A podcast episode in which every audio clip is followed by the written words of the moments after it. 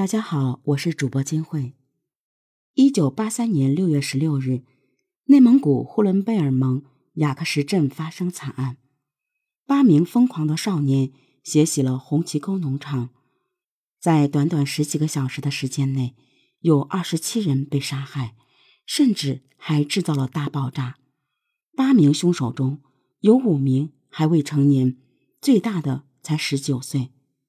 他们为何如此丧心病狂，做下惊天大案？雅克什镇素有临海明珠之称，大兴安岭林业局就设在此处。早在一九八三年之前，林业局就建立了红旗沟知青点，用来解决上山下乡知青的工作问题。到了一九八三年，红旗沟已经发展成颇具规模的农场。不少当地的待业青年在此工作，于洪杰就是其中一位。于洪杰是雅克什当时有名的问题少年，曾犯下不少事，但因那时还未成年，一直没有受到严惩。一九八三年四月，十九岁的于洪杰被家人安排到红旗沟农场工作。然而，刚到农场不久，于洪杰就成为刺头。消极怠工暂且不提。还故意破坏生产，为此多次和农场厂长发生冲突。于洪杰看不惯农场的一切，甚至叫嚣着，迟早要杀了厂长。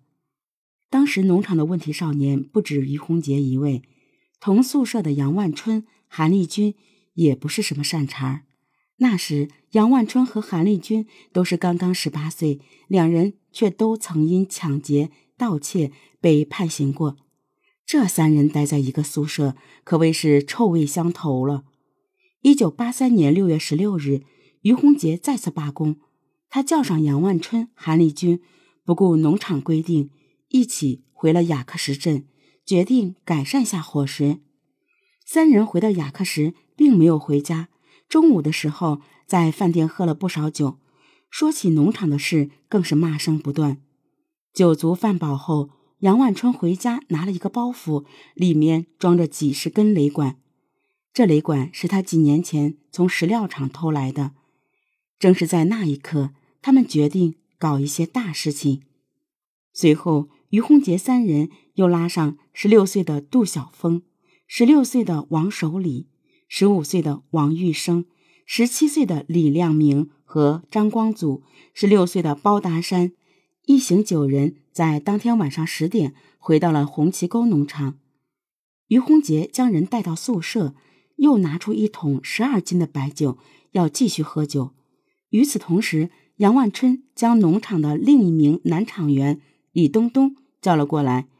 这十人在一个多小时的时间里就喝了多半桶白酒，大部分都是十六七岁的孩子。迫于于洪杰的隐威，也只好玩命喝。到了晚上十一点三十分左右，韩立军借着酒劲儿嚷道：“兄弟们，今晚我们来个血洗红旗沟如何？你们敢不敢？”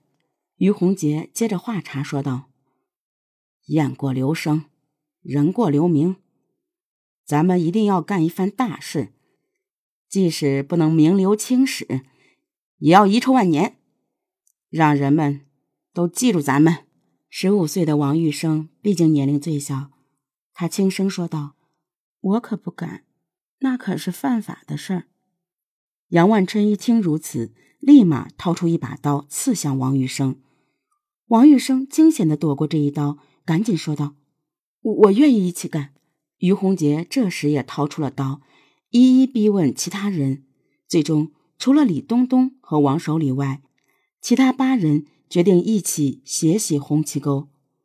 杨万春从别的屋里拿来了斧头、砍刀、棍棒，然后对李东东和王守礼说道：“你俩就在这屋睡觉，如果敢乱动，我就杀了你俩。”最终，八名少年趁着酒劲儿，拿着武器冲出了宿舍，一场屠杀即将发生。他们先是冲进附近的宿舍，对着正在熟睡的两位职工。就是一顿乱砍，两人连反应的时间都没有，就死在了乱刀之下。然后于洪杰又带领着这群少年冲进了另一间宿舍，当场砍死三人。没多长时间，就有五人丧命。这群少年也彻底陷入疯狂，将胆怯抛之脑后，只想尽情的杀戮。于洪杰他们吵闹的声音惊醒了熟睡中的农场指导员王化忠。王化忠穿好衣服出门，冲着于洪杰等人骂道：“喝了点酒就胡闹，赶紧回去睡觉，否则老子饶不了你们！”那时王化忠还不知道他们杀人了，只以为是酒后闹事呢。他骂完后就要回屋继续睡觉，可是于洪杰他们一脚将门踹开，冲了进来。看到凶器后，王化忠才意识到危险，回身就要拿枪反击。然而一切都太晚了，于洪杰八人一顿乱砍，将王化忠立马杀死。王化忠是位老兵。曾参加过对越反击战，历经生死考验，他万万想不到，竟然命丧于一群疯狂的少年之手。于洪杰拿着王化忠屋里的步枪，带领着他们又在厨房、菜园砍死四人。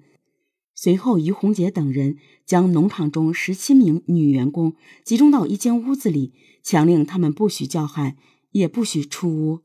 经过杨万春提醒。